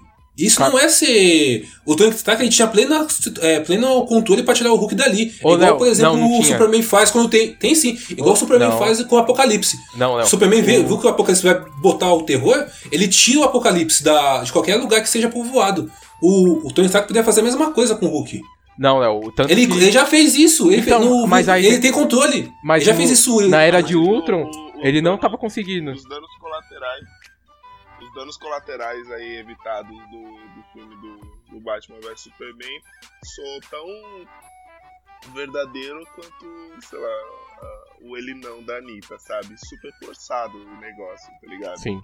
O, o tempo todo o estúdio tava falando assim, olha, a gente aprendeu aqui que Metrópolis foi destruída, Uhum. blá blá blá, e que ninguém deu a mínima, então olha, a gente tá fazendo aqui o. o olha, tá vendo aqui, ó, que o Superman levou pra uma ilha desabitada, que ele consultou alguém antes e que essa pessoa falou, olha, leva pra lá porque é desabitada. Não, mas o Apocalipse, né? eu- esse exemplo que eu dei do Superman do Apocalipse é na HQ mesmo. Você pode ver que na HQ Até mesmo no Injustice, a merda toda acontece por causa disso, porque ele imagina que a Lois é o o Apocalipse, a primeira coisa que ele faz é pegar o Apocalipse e jogar na atmosfera, que é aí que mata a Lois, inclusive. A concepção de tipo, ó, não, a gente tem que levar pra fora é bem anterior aos filmes. Que, já, que poderia ter sido aplicado já na própria Marvel, que tinha muito mais experiência que a DC. É que eu acho que esse tipo de, de coisa começou a mais ser questionado agora, né? Se a gente tinha aí, ó, os Power Rangers formando o Megazord. Na pedreira. contra os monstros. No meio da cidade aí, ó, tomava um rodo, caía em cima Não, não, não. Os Power Rangers, quando virava monstro, eles iam pra pedreira. Não vem com essa, não. É mesmo, do nada, eles estavam na cidade do nada, corta a cena, eles estão na pedreira se transformando, mano. Era assim, velho. Não, não, não, não. Os Megazords são formados na pedreira, mas você tem luta no meio dos prédios, sim. Não, sim, sim, Tá isso, isso é verdade. Tem, tem realmente no, no meio dos prédios a luta. Mas enfim, vocês tá estavam. pra vocês-. Vocês estavam aí criticando o pessoal que fica falando do uniforme e não sei o que. E a gente acabou de cair numa discussão parecida. Parabéns. Isso é hipocrisia. O nome é hipocrisia. Nunca mais falam mal de O que ninguém. você tá falando? Que a gente, acabou- a gente acabou de falar de. Ah, não, que esses caras ficam falando aí, oh, não dava pra fazer. Não tem como ele fazer o uniforme. A gente tá fazendo a mesma coisa, pô.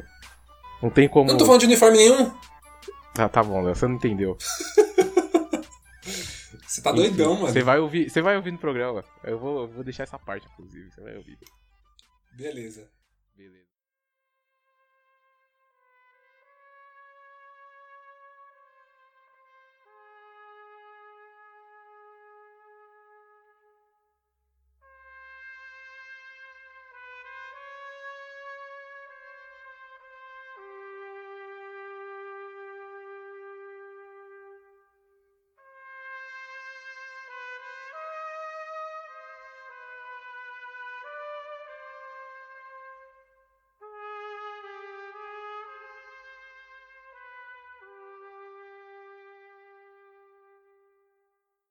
Próximo. Clássico dos clássicos, talvez. Cidadão Kane que me perdoe. Na verdade, quem ama Cidadão Kane, porque eu não. Eu acho um bom filme, mas não gosto.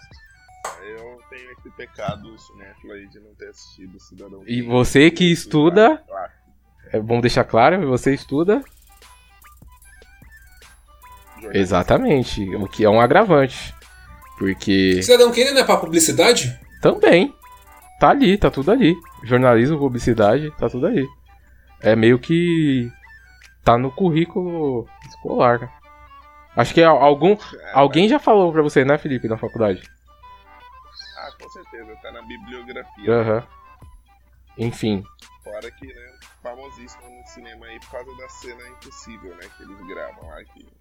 sim, sim, sim. Há algumas cenas impossíveis pra época. Inventou muita coisa, mas a gente não tá falando de Cidadão Kane. A gente vai falar de Poderoso Chefão.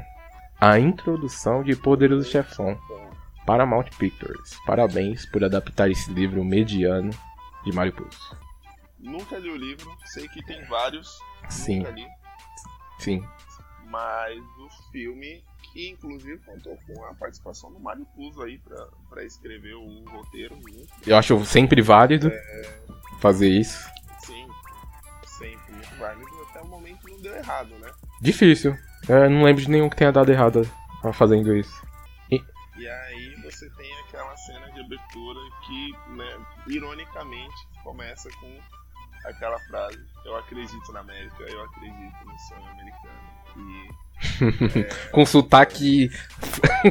um sotaque italianíssimo. sotaque italiano. É pesadíssimo. Pesadíssimo. Sim, sim. E ali, aí, tipo, contando ali como que toda essa, né? ah, mesmo que o cara ele tenha trabalhado e feito de tudo para se desassociar, o quanto, o, né, o máximo que ele pôde, podia das origens sicilianas dele e de, de ter até se tornado um tanto quanto xenofóbico também, né? Porque ele acendeu e acabou esquecendo o, as origens dele, não, não- não se envolvia mais ali com, com a comunidade, desprezava os, os Corleone, né? Se achava melhor que os Corleone. Sim. E ele é vítima de um crime de ódio lá. A filha dele é vítima de um crime de ódio. Pô, a, a- filha dele grudaram a boca dela com um arame, ele falou. Abriram a boca dela de uma forma que. Puta, mano. É, foi pesadíssimo. E aí você tem, tipo, a menina estuprada e. É, a mina foi estuprada e eu tô falando do, da porra do arame na boca, né? É foda. É, foi estuprada, foi espancada e tudo isso porque pelo fato dela ser italiana e o preconceito com os italianos na época era fortíssimo e a- esse cara tá lá pedindo ajuda pra um criminoso, né? Um mafioso, Exatamente. Nada melhor, né? justiça. Não, nada melhor do que você quebrar o estereótipo. Justiça ali. E tudo isso é o que? É o, né, o cara começa a pedir essa ajuda, essa, essa ajuda pra cometer um crime dizendo eu acredito na América, eu acredito no sonho americano. É muito Não foda. tem nada que exemplifique melhor o sonho americano do que essa abertura do, do poderoso chefão. Sim. E, e uma coisa foda é que começa com um plano fechado na cara do, do cidadão, que teve a filha que sofreu essa. essa. essa coisa horrível, essa Barbárie. barbárie. E vai abrindo o plano, abrindo, abrindo, ele falando do discurso. Aí chega no momento que a câmera para e você só vê a mão do nosso grandiosíssimo Marlon Brando, o padrinho, o poderoso chefão em si, só com um gesto ali encostado na bochecha, você vê ele de costa. Aí você já entende a, a importância de- dessa figura, né? A, pro filme, sim, pra, pra família. Um, um rapaz que. Um, um, um homem, né? Rapaz, eu, eu sou muito doce. Um homem que tá pedindo ajuda deles. Ele, ele mostra o quão importante é pra ele e o quão poderoso esse cara é nessa figura que tá- ainda tá no escuro, a gente não vê a cara dele e já sabe que o cara tem poder. Assim, aí quando o Don Corleone começa o discurso dele é uma coisa sensacional, né? Primeiro que na época você não, você não acreditava que aquele cara ali era o Marlon Brando, né? Exato. Aquele Bulldog. Aquela- Era o Marlon Brando e aí. E depois ainda tem todo, todo o discurso dele, né? Que ele fala, tipo, meu, você não. Você me desprezava, você não tava nem aí pra mim, pra minha família. E agora você aparece aqui no casamento da minha filha. Não me dá nenhum oi, padrinho. justiça, é, não me dá oi, não demonstra respeito e tal, você tá achando que eu sou seus assassinos, porque. E aí, né, novamente você já tem o, quê? o personagem estabelecido já na cena de abertura, Sim. né? Que é.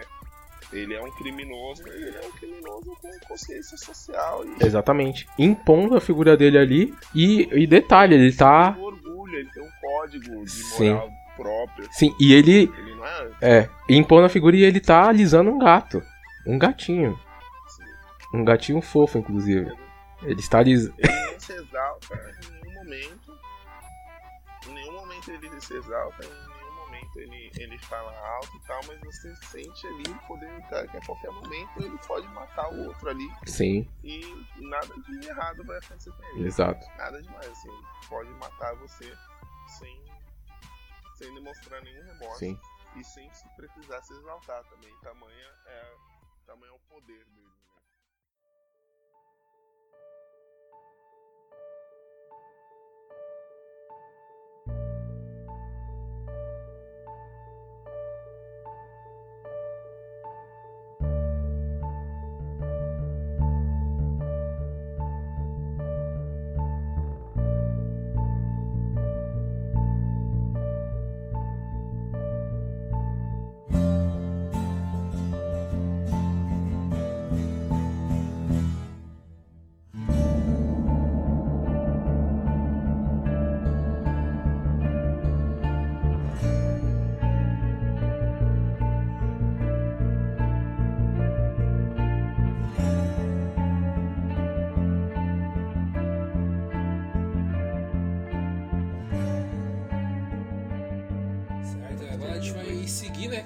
Lista.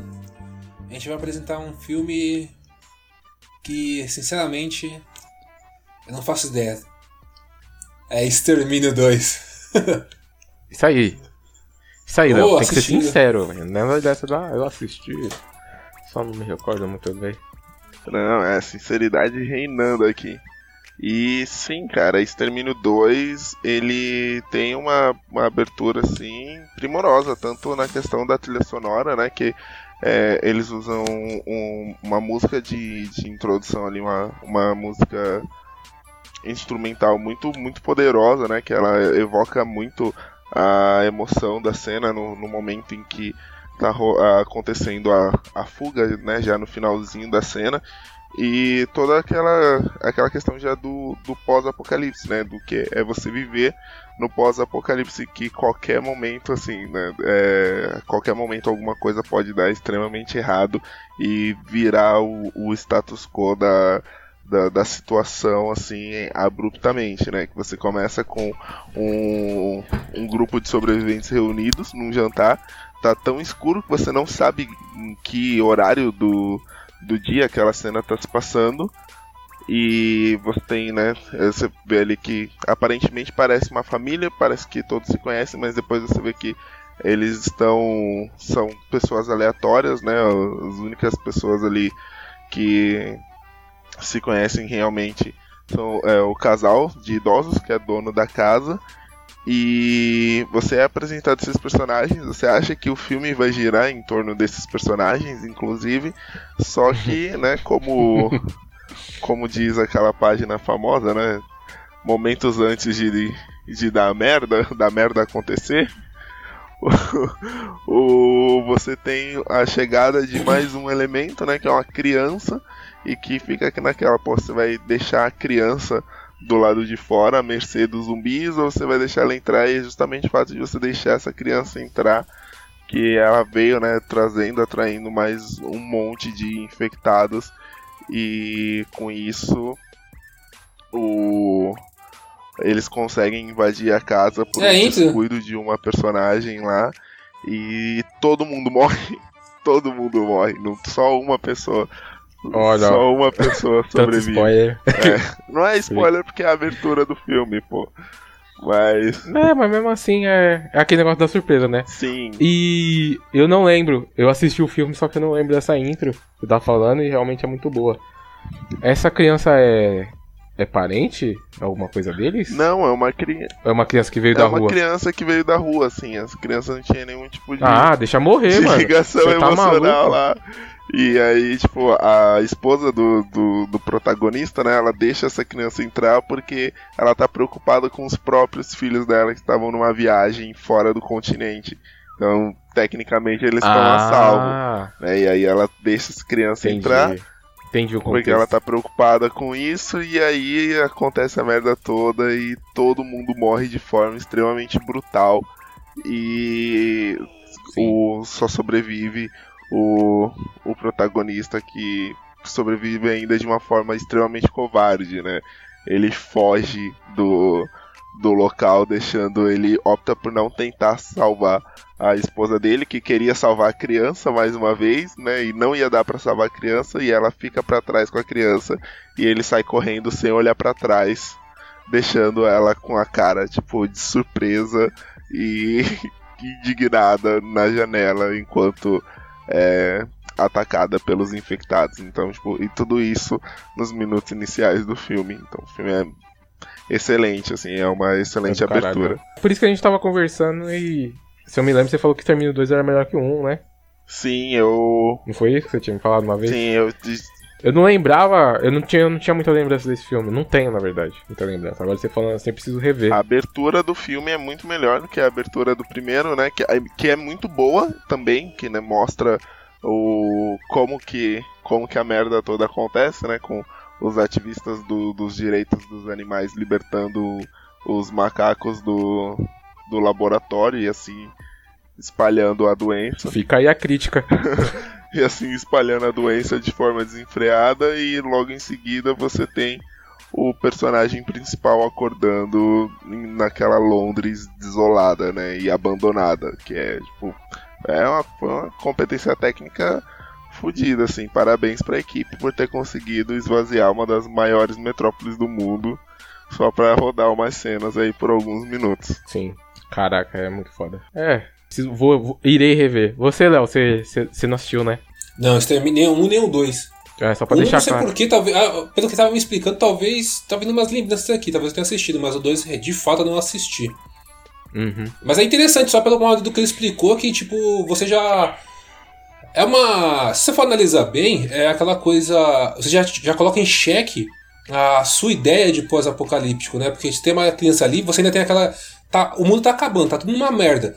E mesmo assim a gente tenta manter a consciência de sociedade, mesmo com a merda tendo sido estabelecida, sabe? Isso que eu vejo nessa nesse tipo de situação. Você, você ajudaria ou não ajudaria? Acho que a nossa. A, a própria dúvida né, que eles colocam pro, pro telespectador é se você ajudaria. Eu, particularmente, mano, não sei. Acho que na. Eu não cuspo pro alto, sabe? Mas, tipo, se você for entrar no conceito pós-apocalíptico, deu merda, deixa, foda-se. É os, os que vão sobreviver. Sim. Esse- é, esse que é um eu, fato. eu falei, não, deixa a criança lá, mas eu não sei como eu agiria na hora, né? Faltando na hora lá pra Eu saber. também não, porque eu. É porque eu, eu imagino, eu tenho a consciência. Eu, eu não, não sei se eu me desapegaria tão fácil assim da conceito de sociedade. Até porque é uma criança, né? Tipo, você vai deixar a criança lá morrer. Mas é Sim. fato, se numa situação dessa daí, quem vai sobreviver é o covarde. Inclusive é o que, pelo menos do que, tá, do que o Felipe explicou aí, é o que o filme mostra. Sim, eu- Roupa eu me desapegaria fácil, roupa. Eu andaria nu tranquilamente. andaria no tranquilamente, né? Peladão. É. Gente- o animal humano é sociável, né? A gente tem milhões de anos aí do cérebro evoluindo pra poder sentir empatia. Não é em alguns meses de mundo pós-apocalíptico que a gente vai perder essa empatia que a evolução custou tantos anos pra adotar a gente disso, né? Uhum.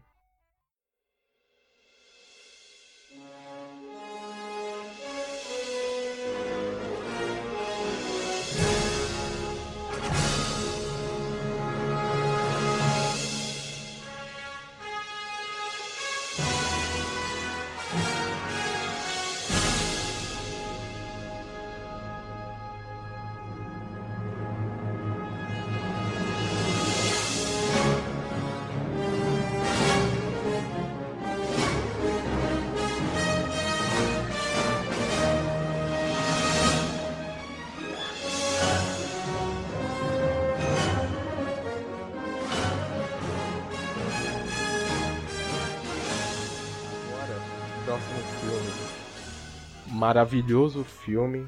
Um dos meus temas pre- prediletos, que é Viagem no Tempo. Tem uma lista de filmes sobre Viagem no Tempo excepcionais, mas a gente tá falando de introdução e a introdução do De Volta para o Futuro. Belíssimo Um. filme.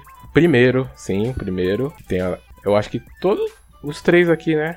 Os do- pelo menos vocês dois gostam, né, do filme. de volta pro O filme futuro si, é não só a sensacional. Eu adoro e pra mim não tem não de assisti. volta Como é- pro como é que futuro é, Léo? 1, 2 e 3. É todo um filme só. Léo? Léo, como que é? Eu não assisti. Pô, mano. Aí esse daí. É sério, eu já, eu já vi trechos e tudo mais. Inclusive, eu nunca vi ninguém reclamar do filme, porque, tipo, a construção é boa. Do que eu já, do que já me explicaram em relação à viagem no tempo é o que mais faz sentido, Sim. sabe? Tipo, em relação à viagem no tempo, é, tem coerência com as regras de viagem, Sim. Das É. teorias de viagem no tempo, né? E só, e só dando, fazendo um, um pequeno. ah, Só complementando seu comentário aí. A questão do De Volta ao Futuro 1 do ser mais conciso assim na viagem do tempo é porque ele é bem. é bem contido ali na caixinha, né? É um universo bem pequeno ali que eles mexem. Porque a maioria. Que é um diferencial, inclusive, do De Volta ao Futuro. Porque a maioria dos filmes que tratam com viagem no tempo. Eles querem tratar de algo excepcional. Tipo, vou matar Hitler, o que, que vai acontecer? Algo que afeta a história inteira.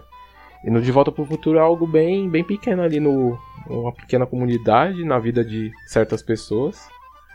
Então, exceto no, no quando o Caraca, esqueci o nome do Como que é o nome do bullying lá do De Volta pro Futuro, Felipe? É o. O- Caramba, é com B, mas eu não. não É, não é, eu- é com B. É o não, Biff, isso. Sério quando o Biff pega lá o almanac que mesmo assim ele fica no, ele vira dono de Trump, né? Ele ele fica numa comunidade pequena ali. Ele subjuga uma cidade, mas mesmo assim é uma cidade pequena, mas afeta bastante vida ali. Mas assim não é historicamente, tipo, como eu comentei, matar Hitler, Mussolini e etc. Então é um do. Que nem você falou, Léo. É por isso que é conciso, é bem, bem contido ali. E é, e é bom, mano. É muito bom, muito bom. Você tem que, você tem que assistir. Mas, mas aí, qual que é o motivo de ter algum tipo de marco nessa intro? A intro é marcante porque ela apresenta o filme, o filme em si. Ela apresenta tudo, praticamente tudo que vai acontecer no filme. Apresenta o, o- um dos personagens principa- principais. Dois, na verdade. Os dois principais. Ela apresenta. Não. Ela apresenta um de uma forma excepcional e o outro ela dá uma introdução para apresentação. E, e já, e já deixa a, a relação dos dois bem clara ali. Porque a cena, descrevendo a cena, é, é um plano sequência. E não tem ninguém na cena, só objetos que mais pra frente você entende que são da casa do doutor, do Dr. Brown, que você, que você vai conhecer um pouco mais pra frente, mas é só obje mostrando objetos da casa dele. Que são o quê? Vários relógios, várias engenhocas. Então aí é o que. do eu- Ratimbum, né? Da, da TV Cultura ali. Isso, exatamente. É, exemplificando aí, grande Felipe, uma abertura no estilo Ratimbun. Então, o que, que, é, o que, que essa intro já, já prepara a gente? Um filme sobre tempo, vários relógios, né? De Volta para o Futuro, inclusive, um filme sobre tempo. É, o, dou- a- o doutor em si mostra, inclusive, reportagens sobre alguns feitos do doutor, é, ele destruiu a mansão dele, então você já coloca no contexto de Doutor Maluco, que estava fazendo algum experimento e, e destruiu.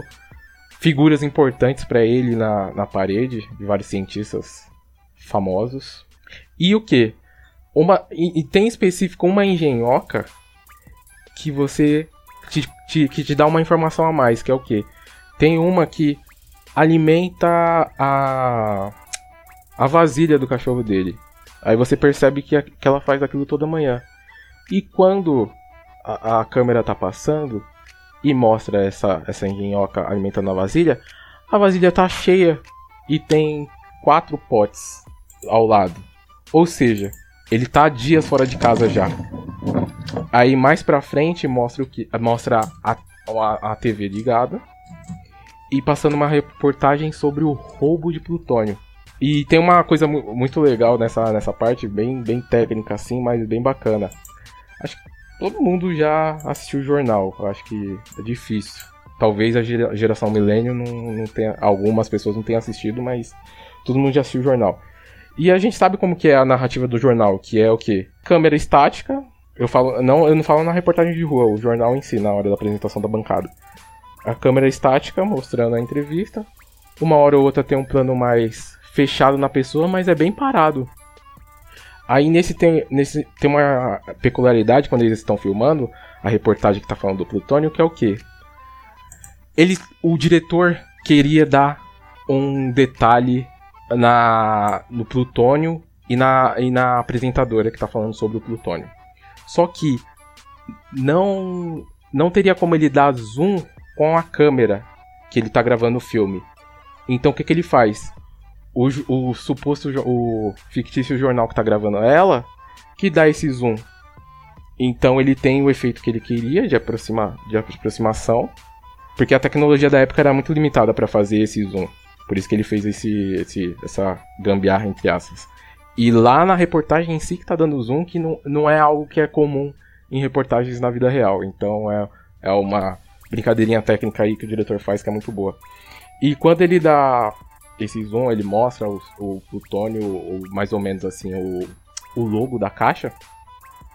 Aí que entra o pé de um dos personagens principais do filme, que é o McFly, com o skate, já, já tá apresentando ali. Ele joga o skate pra debaixo da cama e tá uma maleta de plutônio ali. Ou seja, já apresentou todo o personagem, a gente sabe que o, o Dr. Brown roubou plutônio e ele tá fazendo alguma coisa há dias, que ele não vai pra casa. E também já mostra a intimidade que o McFly tem com o, Dr. Brown, porque ele entrou na casa do cara, tinha a chave e tava lá. Em seguida aí tem ele brincando com a guitarra e etc. E já vai apresentando melhor agora o McFly. Apresentou o Dr. Brown e deu introdução pra apresentar o McFly. É isso. Então, é, bem como você disse mesmo, a intro ela já apresenta o, o filme todo, né? Detalhe aí pro, pro easter egg do. do easter egg do filme ali, né? Do, do, do homem pendurado no relógio, né? Sim, sim. E É bem bacana. como a casa do, do Dr. Brown ela reflete a própria personalidade dele, né? Que você vê que é uma engenhoca extremamente confusa que serve para acordar ele e servir a comida do Einstein. E é uma coisa que ele poderia fazer, tipo, de uma forma muito mais simples, né? Mas você, como você é uma pessoa, você é um gênio, né? Você Exato. cria maneiras, tipo, extremamente mirabolantes para fazer coisas simples, assim. É bem aquela, Sim, aquela sim. coisa, né? Aquele estereótipo do, do inventor maluco, né? Exato, exatamente. E do preguiçoso também. Eu, eu tenho essa, essa filosofia que todo preguiçoso é um gênio em potencial. Ele vai querer inventar alguma coisa pra ele não fazer E esforço. isso apresentando, Mas é isso mesmo. apresentando o Doc Brown, e aí depois você tem ali a introdução da Power of Love, né? Música, Grande música. grande música, que já entra ali apresentando o McFly, né? Mostrando ele ali todo. que ele é um herói incomum também dos filmes dos anos 80. Ele não era o nerd ou o. O. Ele era o meio termo, né?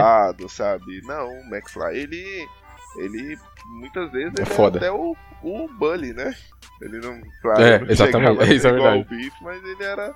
Ele era tão valentão quanto, assim. Ele, você não tinha absolutamente nada que os heróis do- daqueles filmes na época tinham. Assim. Ele, ele era destemido, ele era todo descolado e tal. E era antítese Do. E tipo assim, né? Posteriormente no filme você entende por que, que o personagem é assim, que ele é assim justamente pra ser o contrário do pai dele, que sim era o, o herói clássico desses filmes dos anos 80, que era o, o nerdzão, né? Excelente. Isso aí. Algum comentário, Léo? Você que é Grande grande fã de. Volta ao Futuro. É o máximo que eu podia falar é isso daí. Sobre a recepção que geralmente o pessoal que tá à minha volta tem sobre esse filme. Bom, é isso aí. Da primeira parte a gente tem aqui a apresentação. Óbvio que sempre vai gerar discussões, né? Se aqui realmente é bom, se aqui vale a pena. Fica aí. A gente pode levar isso para um segundo programa. Tem alguma consideração final pra, sobre o que você falou, Felipe? Eu não, fica aí os meus, os meus comentários sobre, sobre essas aberturas aí sensacionais. Ah, se eu tiver que eleger uma favorita aqui, eu elegeria a do Watchman. Pra mim, ela, de todas as que a gente falou, ela foi a que melhor exemplifica, é a que melhor faz o uso né, próprio do tempo ali de abertura para contar uma história. Então, essa é a minha favorita. E você, Eu Fábio? faço as palavras do, do Felipe as minhas. Porque realmente o Watchmen é, é o que. É o que há. A introdução de Watchmen é o que há. O filme também, óbvio. Reforço o voto de vocês, então, né? É unânime. Sei lá, às vezes eu. É, às vezes aparece, às vezes parece, né? Que o Watchmen é um filme que é uma unanimidade. É aquela coisa tipo, você pode não gostar, mas a relevância dele não tem como ser, não ser, discu é, ser discutida, aliás, né? Não tem como ser discutida a relevância de Watchmen. Sim, sim. Faço essa, esse voto também por, se houver oportunidade, assistam Watchmen. Vocês vão entender o que, que é intro. Exato, exatamente. E é isso aí, pessoal. A gente fica para uma próxima. Logo mais tem planos, né? Vamos comentar novamente uma segunda lista aí que possa surgir. Aí no, inclusive em contato com o pessoal aí que está seguindo a gente. Sim, sim. E até uma próxima. Te espero estar com vocês aí. A gente vai trazer mais informações, mais opiniões e mais análises. Enfim, a gente está aí depois de novo com vocês. Isso aí, galera. Beleza. Um abraço. Come gather round, people, wherever you roam, and admit that the waters around you have grown, and accept it that soon you'll be drenched to the bone. If your time to you is worth saving, then you better start swimming or you'll sink like a stone. Or the times they are a changing.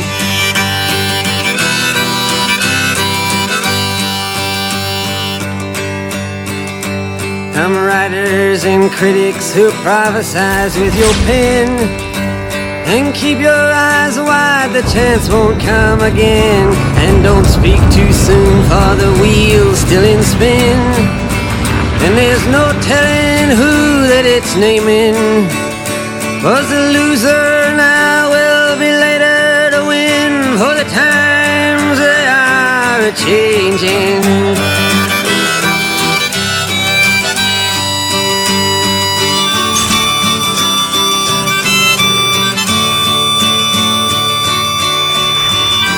Some senators, congressmen, please heed the call. Don't stand in the doorway, don't block up the hall. For he that gets hurt will be he who has stalled. The battle outside raging will soon shake your windows and rattle your walls. For the times they are a changing.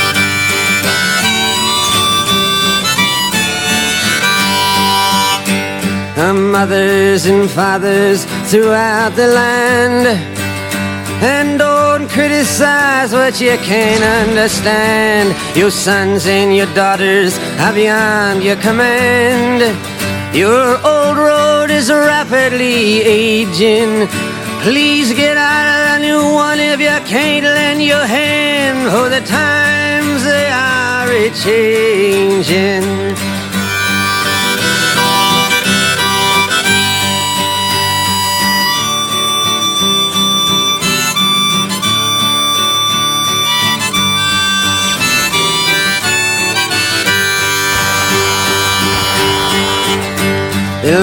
It is drawn, the curse it is cast. The slow one now will later be fast, as the present now will later be past. The order is rapidly fading, and the first one now will later be last. For the times they are a changing. An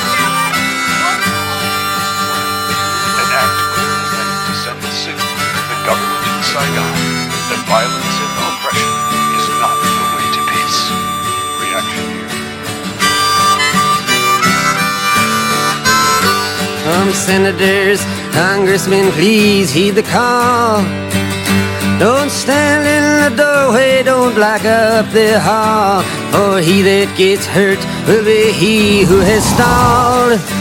The battle outside raging will soon shake your windows and rattle your walls. For the times they are a changing.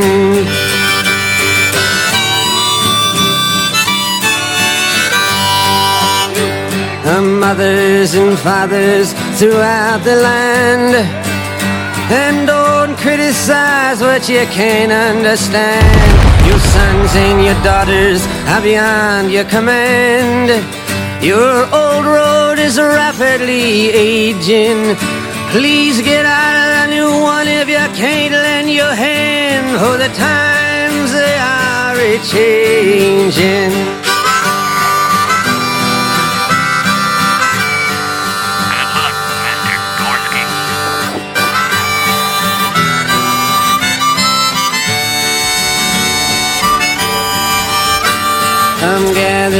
People wherever uh, you roam and admit that the waters around you have grown and accept it that soon you'll be drenched to the bone.